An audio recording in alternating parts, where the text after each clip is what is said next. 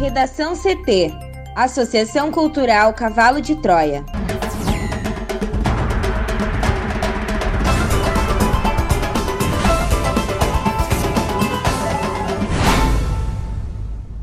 Agora, no Redação CT. Brasil atinge 300 mil mortos por Covid com colapso hospitalar. Grupo de políticos e empresários toma vacina da Pfizer por conta própria. Ministério da Saúde aceita pedido de secretarias e volta atrás em alterações no sistema sobre mortes por Covid. Governadores de 16 estados assinam carta à Câmara e Senado pedindo volta de 600 reais no auxílio emergencial.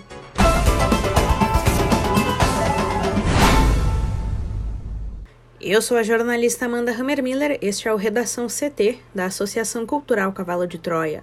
Céu ensolarado em Porto Alegre, a temperatura é de 29 graus. Boa tarde. A quinta-feira está sendo de céu aberto em diversas regiões do estado, mas em grande parte do Rio Grande do Sul ainda há instabilidade. Há possibilidade de chuva em maiores volumes na fronteira oeste e na campanha. Na capital, céu aberto e a máxima é de 31 graus. A previsão do tempo completa daqui a pouco. UTIs seguem com superlotação e taxa de ocupação chega a 109,48% em Porto Alegre. Mais informações com a repórter Juliana Preto. E continua a superlotação nas unidades de terapia intensiva adulto de Porto Alegre. Os 1.049 leitos disponíveis não eram suficientes na tarde de ontem, quarta-feira, pois os hospitais estavam atendendo 1.143 pacientes. A taxa de ocupação geral das UTIs da capital era de 109,48%. Do total de internações, 843 pacientes tinham diagnóstico positivo para a Covid-19 e outros 52 eram considerados suspeitos, o que representava 78,30% dos pacientes. Além disso, outros 125 estavam em ventilação mecânica fora das UTIs. Dos 18 hospitais monitorados pelo levantamento da Secretaria Municipal de Saúde, apenas 5 operam com as UTIs abaixo de 100% de lotação. Com relação ao número de pacientes com o novo coronavírus em Porto Alegre, as maiores ocupações eram observadas no Hospital de Clínicas, que atendia pelo menos 179 pacientes relacionados à doença, entre UTI e emergência. O segundo hospital com maior número de pacientes da Covid-19 era a Santa Casa de Misericórdia, com 151. E depois o Hospital Nossa Senhora da Conceição, que atendia 124 pacientes nas UTIs e nas emergências. No Rio Grande do Sul, a taxa de ocupação de leitos UTI em geral era de 105,3% ontem as UTIs do estado atendiam 3.444 pacientes, sendo que os hospitais contabilizam 3.285 leitos disponíveis. O número de pacientes com Covid-19 ou suspeita chegava a 2.661, ou seja, 77,26% do total de internações nas UTIs gaúchas. Brasil atinge 300 mil mortos por Covid com colapso hospitalar. Thaís Uchoa. O Brasil chegou a 301.087 mortes pelo novo coronavírus nesta quarta-feira. São mais de 300 mil despedidas em pouco mais de um ano de pandemia. Muitas delas em meio ao colapso hospitalar e sem assistência médica necessária. Os dados são do consórcio de imprensa que também contabiliza 12.227.179 infecções. O Brasil vive o pior momento da pandemia, tendo registrado na véspera um recorde de mais de 3 mil óbitos em um único dia. O país é apenas o segundo a ultrapassar as 300 mil mortes por Covid-19 no mundo após os Estados Unidos. Esse total de vítimas é um número grande demais para caber na cabeça da gente são todas as pessoas que moram em cidades como Santa Maria, por exemplo, que tem população estimada em pouco mais de 280 mil habitantes. Os níveis de contágio seguem elevados e governadores e prefeitos tentam conter o avanço do vírus com medidas mais duras de restrição. Ainda assim, o Brasil não chegou a viver nenhum tipo de lockdown completo, como ocorreu em outros países. Sem direcionamento nacional efetivo para lidar com a pandemia, medidas de isolamento seguem sendo desrespeitadas em larga escala. Esses números poderiam ser ainda maiores se não fosse uma mudança no sistema de notificação do Ministério da Saúde, que passou a exigir mais dados sobre cada vítima da doença no país. Essa mudança reduziu o número de mortes informadas nesta quarta. São Paulo, por exemplo, notificou 281 mortes no dia. A média até então era de 532 mortes por dia. Na terça-feira, foram 1.021. Em Santa Catarina, o setor responsável diz que a alteração gerou instabilidade e atraso nas notificações. O descontrole da pandemia aqui tem reflexo no mundo. O Brasil completou na sexta-feira o período de duas semanas como o país com mais mortes diárias pela Covid no mundo, conforme dados da plataforma Our World in Data, ligada à Universidade de Oxford. Nessa última semana, o Brasil foi responsável por 27% dos óbitos em todo o planeta. Enquanto isso, o presidente da República, Jair Bolsonaro, que em mais uma ocasião criticou a vacina, propagandeou tratamento sem eficácia comprovada, provocou aglomerações e falou até contra o uso da máscara, nomeou o quarto ministro da Saúde.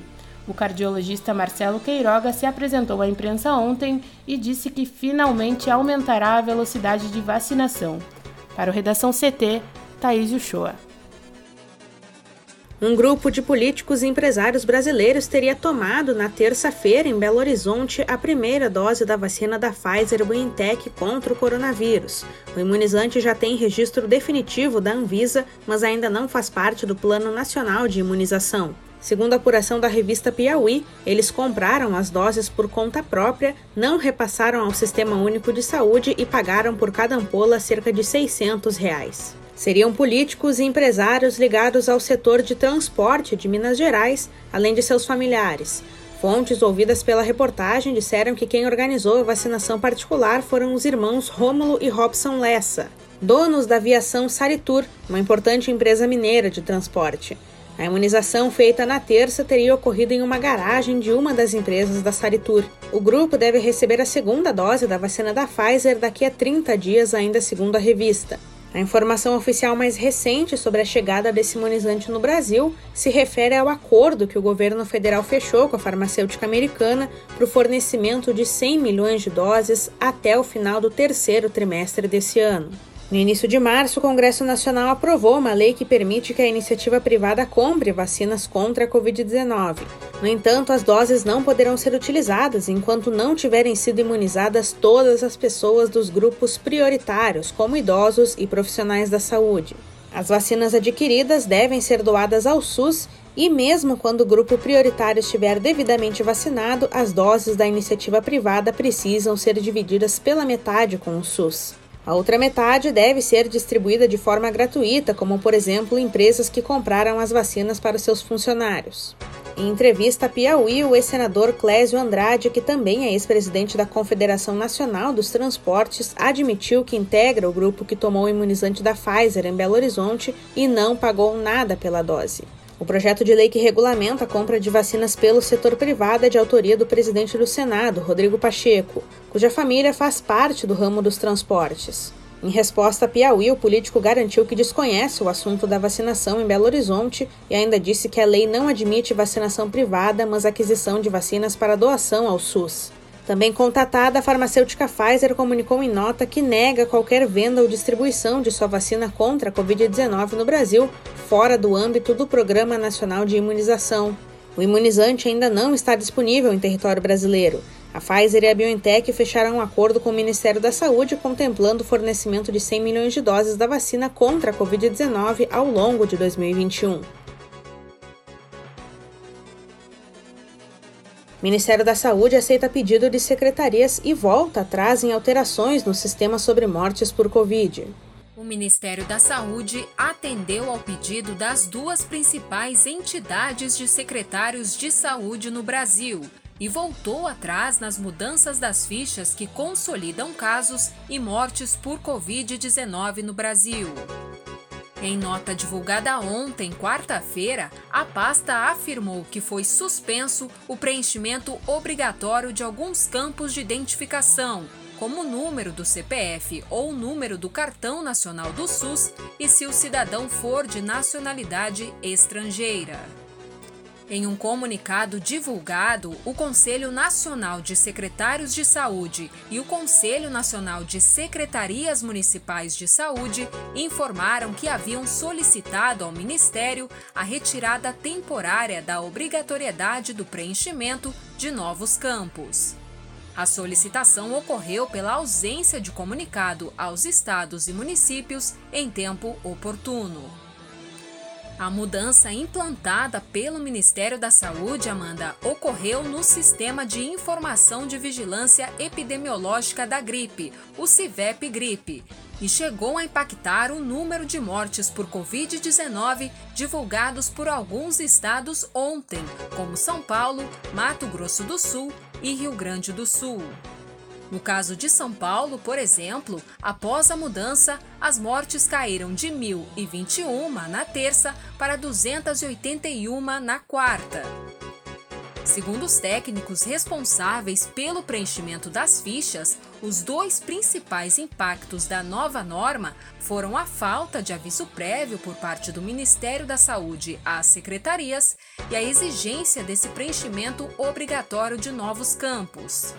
Para os técnicos, Amanda, isso pode aumentar o atraso entre a ocorrência das mortes e o registro delas no sistema, para que constem no balanço oficial diário. Nessa quarta-feira, pelo menos dois governos estaduais e um municipal relataram que houve queda na notificação de novas mortes devido às mudanças no sistema. Em Mato Grosso do Sul, o secretário estadual de Saúde, Geraldo Rezende, afirmou que as 20 novas mortes confirmadas em 24 horas não representavam a realidade. Aqui no Rio Grande do Sul, a Prefeitura de Porto Alegre também confirmou em nota que enfrenta problemas para inserir os dados sobre o coronavírus no sistema Civep Gripe e que a situação ocorre desde terça-feira. Segundo a prefeitura da capital gaúcha, a instabilidade possivelmente tem causado represamento nos dados, já que hospitais da cidade também submetem dados ao sistema. O Civep Gripe, Amanda, é o sistema oficial em que todas as novas hospitalizações por síndrome respiratória aguda grave devem ser compulsoriamente notificadas desde 2009.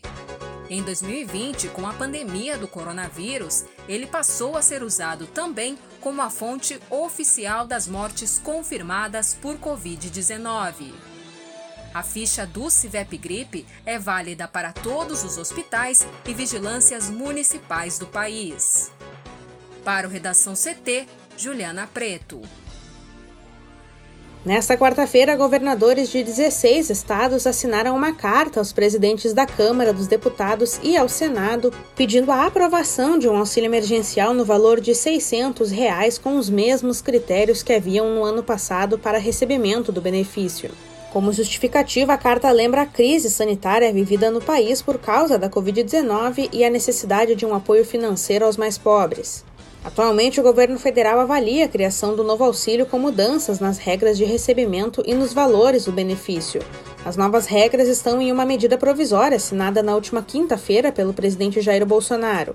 Ela prevê o pagamento de quatro parcelas mensais até julho. Pelas novas regras, ficaram estabelecidos pagamentos de 150 reais para pessoas solteiras, 250 reais para casais e R$ 375 para mães que sustentam individualmente suas famílias. Neste novo formato, apenas uma pessoa por família será beneficiada. Além disso, o auxílio só será pago a famílias com renda total de até três salários mínimos por mês, desde que a renda por pessoa seja inferior a meio salário mínimo. Para quem está no Bolsa Família, continua valendo a regra do valor mais vantajoso. A pessoa receberá o benefício com maior valor, seja a parcela paga no âmbito do programa, seja o valor do auxílio emergencial. No Redação CT, agora previsão do tempo com Juliana Preto. E hoje, quinta-feira, a instabilidade volta a aparecer no estado, por conta da aproximação de uma nova frente fria no Oceano Atlântico, combinada a um sistema de baixa pressão atmosférica sobre o Paraguai. Com essas condições, de acordo com a SOMAR Meteorologia, deve chover em forma de pancadas moderadas em grande parte do território gaúcho, com raios e rajadas de vento ao longo do dia. Na fronteira oeste, na região sul e na campanha, a chuva deve ganhar mais força, com grandes acumulados. Em Aceguá, por exemplo, na campanha, o volume pode chegar a 32 milímetros, o que representa cerca de 31% da média esperada para março no município. Mesmo com a instabilidade, as temperaturas seguem em elevação, com máxima de 36 graus em Porto Xavier, no noroeste gaúcho. Em Porto Alegre, a máxima deve chegar aos 31 graus e a previsão por aqui é de sol entre nuvens e tem uma pequena possibilidade de chuva isolada. Já amanhã, sexta-feira, a tendência, segundo a SOMAR, é de que a instabilidade persista em todas as regiões do estado, com chance de pancadas de chuva variando de moderada a forte intensidade. Confira a coluna de cultura desta semana com Bolívar da Andréia no nosso portal redacão.cavalodetroia.org.br. Redação CT. Apresentação Amanda Hammermiller. Colaboração Juliana Preto e Thaís Uchoa. Uma produção da Associação Cultural Cavalo de Troia com apoio da Fundação Lauro Campos e Marielle Franco. Próxima edição amanhã. Boa tarde.